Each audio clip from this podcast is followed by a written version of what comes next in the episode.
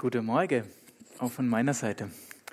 Genau, ich freue mich voll, dass wir zusammen heute Gottesdienst feiern können.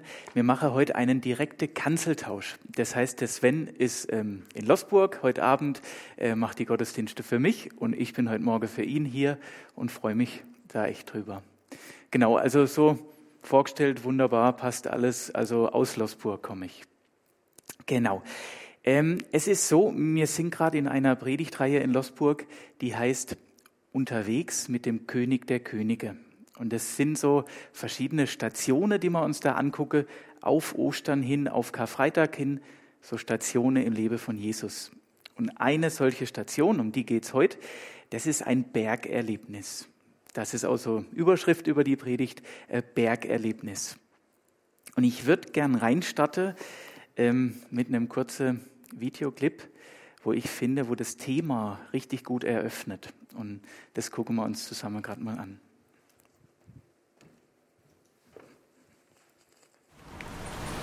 Musik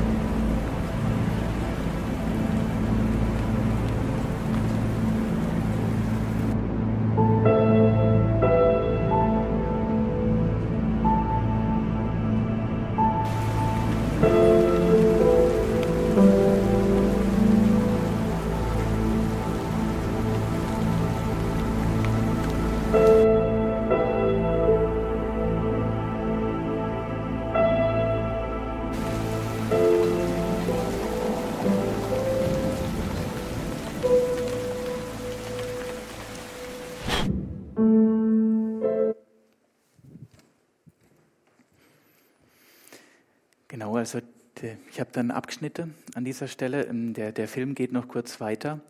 Und da heißt es dann einfach, 12 ähm, Prozent der Deutschen sind einsam. Und ich glaube eben in Corona-Zeiten noch viel, viel mehr. Ganz viele Menschen sind einsam. Und Einsamkeit heißt ja nicht nur, wie wir es gerade gesehen haben, da ist einer am 50. Geburtstag allein in seiner Wohnung. Einsamkeit kann ja ganz viele äh, Facette haben.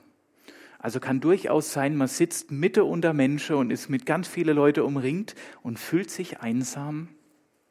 Wenn man so das Gefühl hat, äh, mich nimmt gar keiner wahr. Oder das Gefühl, mich versteht gar keiner mit dem, wer ich bin und was ich bin. Mich versteht gar keiner. Also Einsamkeit kann ganz viele Facetten haben. Und meine erste Behauptung ist jetzt mal, und ich begründe sie euch auch gleich, ich glaube, also Jesus war in den letzten drei Jahren in seinem Leben umringt von Menschen, also immer mittendrin im, im großen Menschenpulk.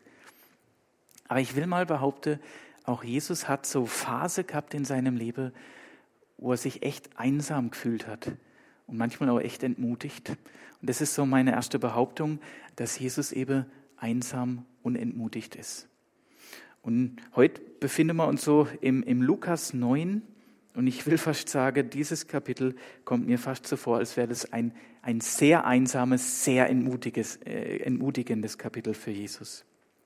Ähm, da, da ist zum allerersten Mal, äh, stellt sich da Jesus hin vor seine Jünger und sagt, Leute, ich werde leiden müssen und ich werde sterben müssen. Das steht im Lukas 9, denn der Menschensohn wird vieles erleiden müssen und wird von den Ältesten, den führenden Priestern und den Schriftgelehrten verworfen werden. Er wird getötet werden und drei Tage danach auferstehen, sagt er im Vers 22. Und schon da merkt man, da legt sich so was Schweres über das Leben von Jesus und er kriegt es einfach nimmer so richtig aus dem Kopf und er weiß ganz genau, diesen Weg, den ich da gehen muss, wird mich sehr viel kosten und ich werde ihn alleine gehen müssen. Und das ist hier die erste Ankündigung. Ähm, eine Szene, die dann ziemlich bald da drauf kommt und die wird Jesus auch nicht völlig ermutigt habe. Das war jetzt auch kein Highlight, sondern wieder so eine Talfahrt, die da gleich kommt. Ähm, es steht dann da ab Vers 37, ach, Jesus kommt zu einer Szene dazu. Seine Jünger stehen da, die diskutieren mit einem Papa, der mit seinem Sohn, der ist besessen, kommt und die Jünger fragt, könnt ihr, könnt ihr meinem Sohn nicht helfen? Und die Jünger stehen da und sind unfähig, können nichts tun, haben keine Vollmacht. Und dann bricht's hier aus Jesus raus, deutliche Worte. Was seid ihr nur für, ein, für eine ungläubige und verkehrte Generation? Wie lange soll ich noch bei euch sein und euch ertragen? Drei Jahre seid ihr in meiner Ausbildung und ihr steht hier und habt nichts gelernt, nichts verstanden. Und man merkt so richtig, wie, wie der Kopf von Jesus echt so ein paar Zentimeter nach unten sackt in diesem Moment. So richtig entmutigend, was hier passiert. Dann macht Jesus weiter, er steht unter Freunde. Die Leute haben ihn jetzt drei Jahre auf Schritt und Tritt begleitet, seine Jünger. Und jetzt öffnet Jesus sein Herz vor ihnen und sagt noch einmal, Leute, ich werde jetzt einen echt schweren Weg gehen müssen. Viel Leid kommt auf mich zu. Und dann steht da, Vers 45, doch sie konnten mit dieser Aussage nichts anfangen. Was damit gemeint war, war ihnen verborgen. Sie begriffen es nicht, wagten es aber auch nicht, ihn danach zu fragen. Da müsst ihr euch vorstellen, da schüttet Jesus sein Herz aus. Wirklich das, was so im tiefste, im innerste in ihm drin ist, was ihn bewegt. Und die Leute, wo er seine Freunde eigentlich nennt, stehen nur da mit lange Gesichter. Und ich glaube, Jesus hätte sich mal gewünscht in der Situation, dass mal jemand kommt, ihn einfach in den Arm nimmt, ihm mal auf die Schulter klopft, in seiner Entmutigung und, und, und echter Einsamkeit. Die stehen nur da mit lange Gesichter. Und es geht in dem Kapitel noch weiter. Ich, ich nehme jetzt gar nicht alles, nur noch gleich da danach streite seine Jünger drum, wer jetzt eigentlich der Größte ist im Reich Gottes. Und ich höre schon wieder so zwischen der Zeile, wie der Kopf von Jesus noch weiter runter sagt. Und wir, sag mal, habt ihr eigentlich nichts verstanden in den Jahren, wo ich mit euch unterwegs bin? Und so geht's weiter, noch zwei, drei Szenen, wo ich einfach sage, da kommt eine Talfahrt für Jesus emotional nach der andere in diesem Kapitel. Und jetzt ist aber was Außergewöhnliches, wo richtig so raussticht eine kleine Episode in diesem neunten Kapitel, wo ich denke, da kriegt jetzt Jesus wirklich ein Geschenk. Und das ist heute Predigtext. Er bekommt so ein richtiges Bergerlebnis zwischen den Talfahrten geschenkt. Und ich lese jetzt mal ähm, hier Lukas 9 ab Vers 28. Ihr könnt da, glaub, ja, ihr könnt mitlesen. Etwa acht Tage, nachdem Jesus das gesagt hatte, nahm er Petrus, Johannes und Jakobus mit sich und stieg auf einen Berg, um zu beten. Während er betete, da veränderte sich das Aussehen seines Gesichts und seine Kleider wurden strahlend weiß. Auf einmal erschienen zwei Männer in himmlischem Glanz und redeten mit Jesus. Es waren Mose und Elia. Sie sprachen mit ihm über das Ende, das ihm in Jerusalem bevorstand und wie sich damit sein Auftrag erfüllen würde. Der Schlaf hatte Petrus und seine Gefährten überwältigt.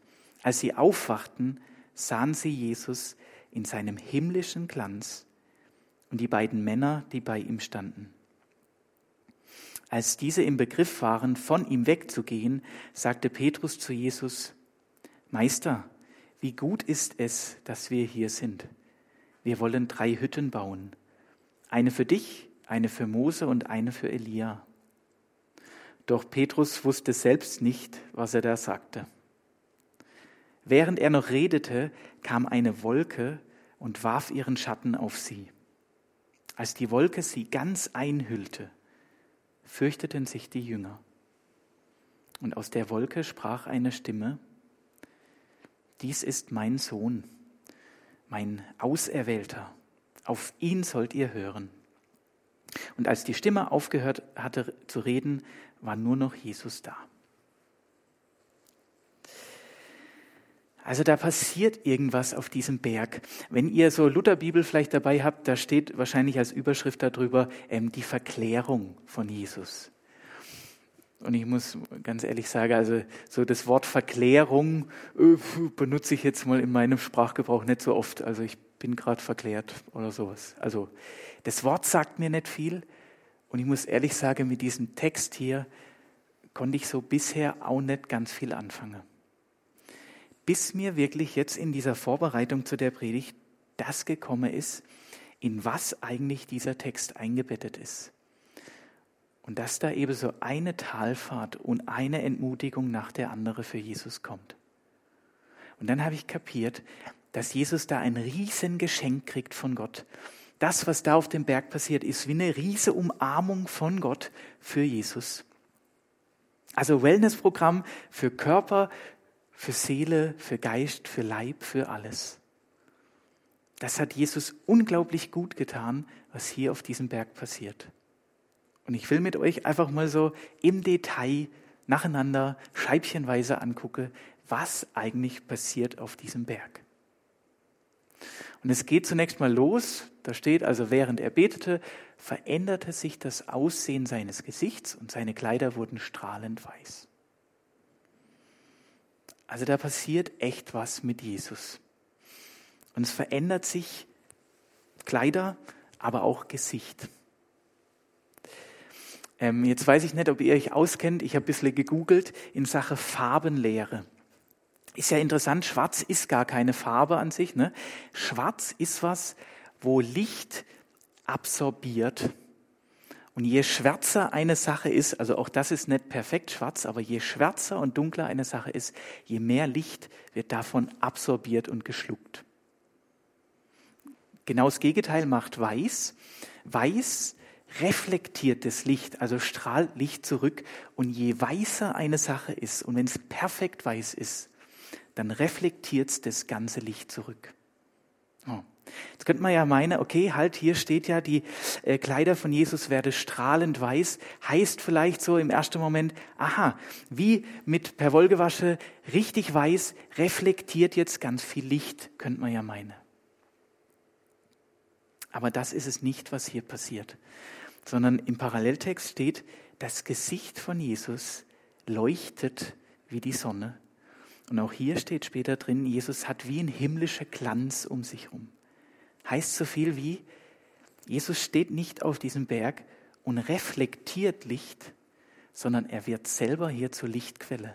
Also Jesus fängt an, selber zu leuchten und zu strahlen.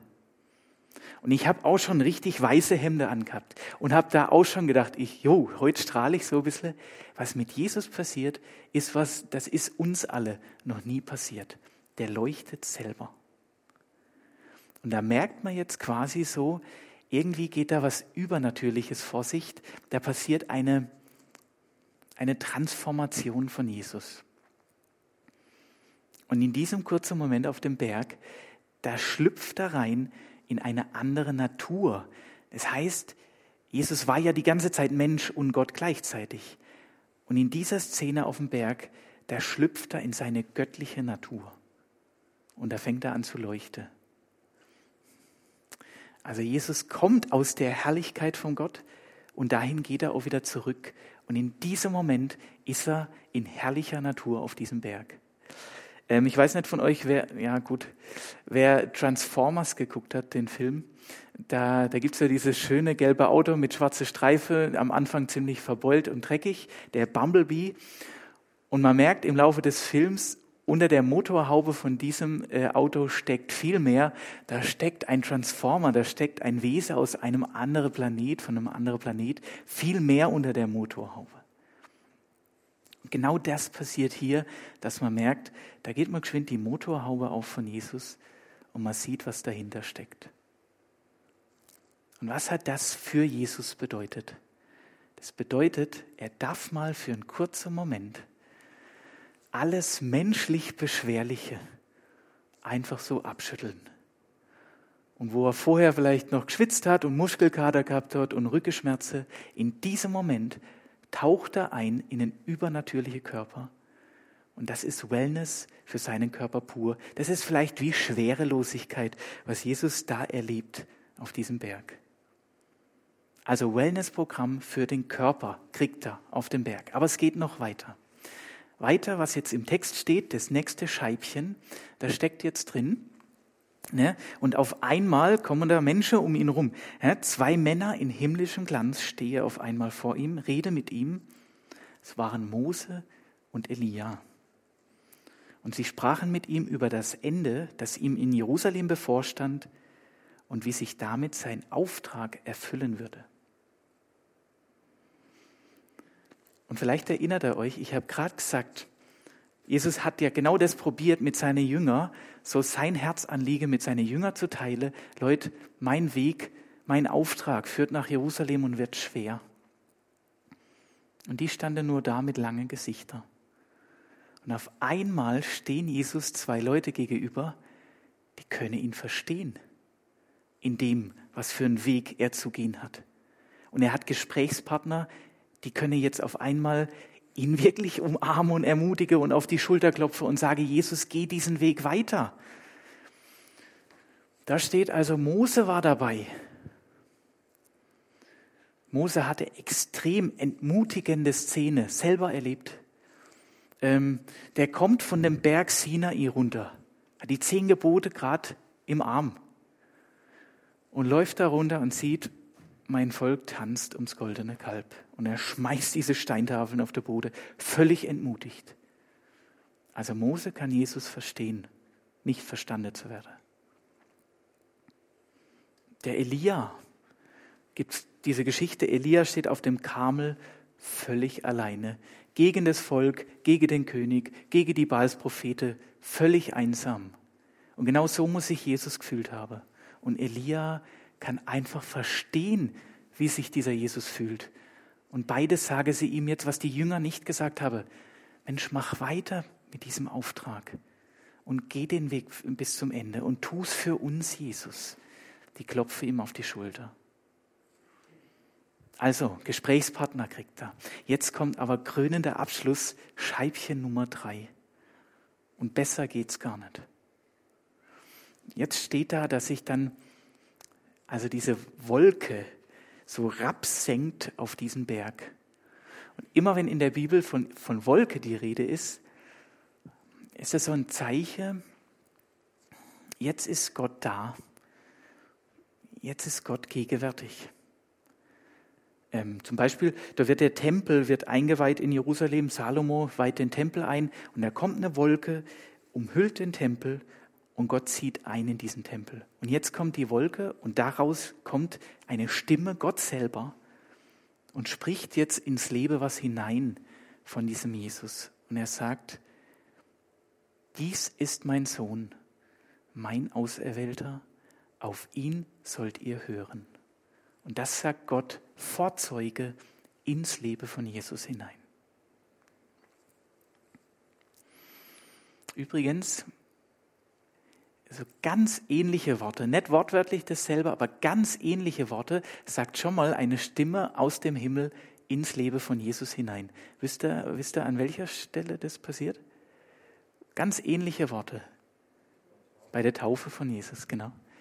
Also es sind nicht dieselbe, aber fast.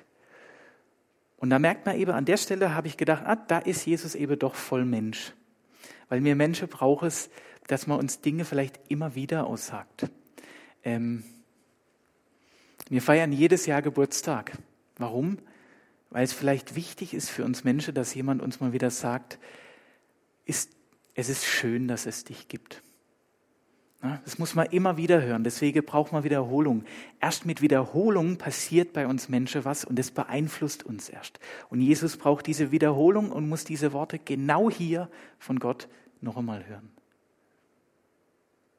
Und sollte Jesus wirklich an seiner Identität gezweifelt haben, bin ich wirklich jemand Besonderes? Keiner versteht mich. Ich habe das Gefühl, ich laufe hier gegen eine Wand. Bin ich wirklich jemand Besonderes? Dann sagt's Gott ihm an dieser Stelle Vorzeuge nochmal laut und deutlich, du bist mein Sohn und vergiss es nicht. Du bist der König der Könige und du kommst aus der Herrlichkeit und in die Herrlichkeit gehst du und jetzt heb deinen Kopf wieder. Du bist mein Sohn. Das darf Jesus hier hören. Und sollte er gezweifelt haben, weiß ich nicht, ob er es hat, an der Frage, macht meine Mission hier auf der Erde wirklich Sinn? Macht es Sinn, das, was ich tue? Versteht mich eh keiner, habe ich das Gefühl. Dann sagt Gott ihm hier Vorzeuge, pass mal auf, Jesus, du bist mein Auserwählter. Und was du machst, hat allergrößte Bedeutung. Und nur du kannst diese Welt retten. Und jetzt geh diesen Weg weiter. Das kannst nur du zu Ende führen. Du bist der Auserwählte. Und sollte Jesus an seiner Bedeutung gezweifelt haben, hier mache ich wirklich einen Unterschied, vielleicht, vielleicht auch nicht, dann sagt's ihm Gott nochmal, auf ihn sollt ihr hören. Die Worte von Jesus machen den Unterschied. Und Jesus ist bedeutend. Und jetzt kriegt Jesus auf diesem Berg Identität, Sinn und Bedeutung nochmal ganz neu von Gott Vorzeuge hineingesprochen. Also Wellnessprogramm für Körper, für Seele, für Geist mit Gesprächspartner. Das muss Jesus einfach nur gut getan haben, was auf diesem Berg passiert. Jetzt kommt, ach so, ich habe es euch vorhin gar nicht gesagt, jetzt kommt mein letzter Punkt, Punkt 4 aber ich schiebe da noch einer nach, den Punkt 2. Was ich jetzt sagen will, ist, das, was da Jesus erlebt auf diesem Berg, das baut ihn richtig auf. Und am Ende kann man sagen, Jesus wird dadurch stark und kann seinen Weg weitermachen. Und ganz kurz im Johannes 13, Vers 3, das ist die Szene, ähm, Jesus feiert das letzte Passamal mit seinen Jüngern. Er ist schon in Jerusalem. Er ist kurz davor, sich diesen Mantel anzuziehen, diese, diesen Latz, diesen Schurz und seine Jünger die Füße zu waschen. Und an der Stelle steht, Jesus aber wusste, dass der Vater ihm Macht über alles gegeben hatte und dass er von Gott gekommen war und wieder zu Gott ging. Da steht an dieser Stelle, Jesus war sich sehr wohl bewusst, wer er ist, seiner Identität und was sein Auftrag ist ich vermute einfach stark, diese Szene auf dem Berg hat dazu geführt, dass Jesus neu klar war, ich muss hier weitermachen, führt kein Weg dran vorbei. Es hat ihn gestärkt, um weiterzumachen. So. Jetzt die entscheidende Frage vielleicht, ähm, mein, was hat es eigentlich mit uns zu tun? Also jetzt mal schön, wenn man da so liest, dass Gott seinen Sohn irgendwie stärkt, aber jetzt gut, was hat es eigentlich mal mit mir zu tun? Und ich habe gedacht, vielleicht ist es ja so, dass du dich in einer ganz ähnlichen Situation befindest wie Jesus. Vielleicht gerade so völlig im Gefühl, die haben mich echt vergessen. Oder das Gefühl, da ist eine Talfahrt nach der anderen in meinem Leben. Und dich hat echt so fast schon eine Depression gepackt. Und vielleicht bist du völlig angefochten auch in deinem Glaube. Vielleicht geht es dir ganz ähnlich wie Jesus in Lukas 9. Und dann die Frage, ja Gott, sag mal, Jesus kriegt jetzt so ein Bergerlebnis, als es ihm so schlecht geht. Und ich? Ich krieg keins. Mich lässt einfach hängen, Gott. Diese Frage darf man ja mal stellen. Und deshalb schiebe ich jetzt noch eine Erkenntnis nach, das ist eigentlich chronologisch, kommt es an zweiter Stelle. Und ich will sagen, als es Jesus so ging, einsam und entmutigt, da macht er Folgendes, er stürzt sich ins Gebet. Und wenn man da mal reingucke in den Text, das steht sogar zweimal drin. Ne? Er macht sich auf so und stieg auf einen Berg, um zu beten, steht da. Und die ganze Verklärung, alles, was auf dem Berg passiert, steht einführend, während er betete, verändert sich das Aussehen und so weiter. Also zweimal deutlicher kann es da fast nicht dastehen. Jesus betet und steigt deshalb auf den Berg. Das heißt, in einer Situation, wo Jesus einfach schwach am Boden liegt und wo ihn Pfeile treffen nacheinander, da sucht Jesus ganz bewusst Zuflucht bei Gott. Deshalb geht er auf diesen Berg. Wisst ihr, ich glaube, manchmal haben wir auch so echt so ein bisschen ein falsches Bild von Jesus, als würde Jesus manchmal so über die Welt schweben. Ne, so, ach, heute, ach so, guckt da Jesus auf seine himmlische Terminkalenderuhr. Ah, 14. März, was steht da auf meinem Messiasplan? Hm, Verklärung, gehe ich halt mal auf den Berg, nehme ich die drei Jünger mit, ich werde heute verklärt. So war das nicht. Warum geht Jesus auf den Berg? Nicht um verklärt zu werden. Er geht dahin, weil er nichts anderes mehr weiß. Weil er seiner Identität beraubt ist, weil er wackelt. Und das Einzige, was ihm einfällt, ist, ich muss jetzt beten. Ich muss mich mit allem, was ich bin und habe, ausstrecken nach Gott, weil da werde ich neu erfüllt, sonst nirgendwo. Und dann reagiert Gott und schenkt ihm dieses Bergerlebnis.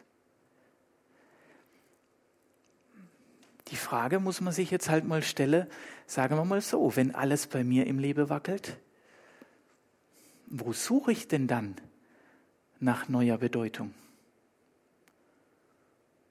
Und es passiert ganz schnell, dass man halt abends dann da sitzt auf dem Sofa und die dritte Flasche Bier aufmacht und so ein bisschen auf der Suche nach Entspannung. Und es passiert ganz schnell, dass man halt im Moment, weil es anders nicht geht, gehst ins Internet, machst wieder eine Shoppingtour im Internet. Warum? Um dir ein bisschen Bedeutung zu kaufen. Um dir selber zeige, ja, ich bin was wert, ich habe was in meiner Hand. Ich kann mir da was leisten.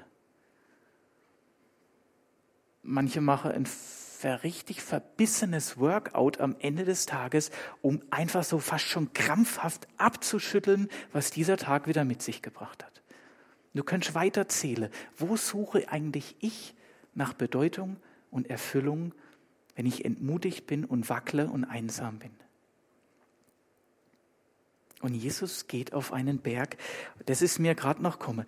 Wenn der dann eigentlich bildlich, der geht ja Gott so weit entgegen, wie er nur kann und streckt sich richtig aus nach Gott im Gebet. Und dann reagiert Gott und schenkt ihm Wellness für, für alle Bereiche seines Daseins. Deshalb denke ich, wenn es dir so geht, dann lerne ich aus diesem Text, dann stürz dich hier richtig ins Gebet. Das macht Jesus. Jetzt bin ich fast am Ende. Was ich nett mache darf, ich darf euch nicht die Worte zusprechen, die Gott Jesus zuspricht ich darf euch jetzt nicht sagen, diese Worte hier, dies ist mein Sohn, mein Auserwählter, auf ihn sollt ihr hören, das darf ich nicht euch ins Leben reinsprechen. Aber was ich sehr wohl machen darf, ich darf andere Bibelverse, die für uns alle gelten, in euer Leben reinsprechen. Und das möchte ich mit Worte tun.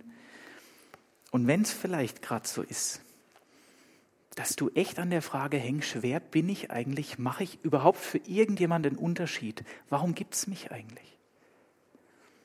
Dann steht da in Römer 8, Vers 14, alle, die sich von Gottes Geist leiten lassen, die sind seine Söhne und Töchter. Und wenn du dich vom Heiligen Geist leiten lässt, dann ist das deine Identität. Dann bist du Sohn oder Tochter von Gott.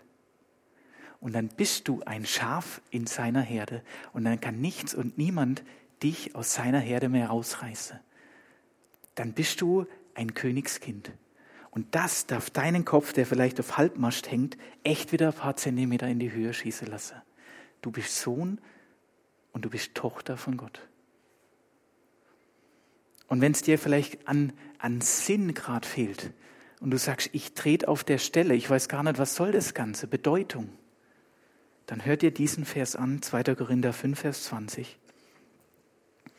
So sind wir nun Botschafter an Christi Stadt. Und du bist nichts Geringeres als Botschafter, als Repräsentant für Jesus auf dieser Erde. Und das ist dein Auftrag. Und dann setz dich für ihn ein. Und von deiner Geburt bis zu deinem letzten Atemzug, das ist dein Job. Und das gibt dir Sinn und Bedeutung und Ehre. Du bist Botschafter hier auf dieser Erde unterwegs für Jesus.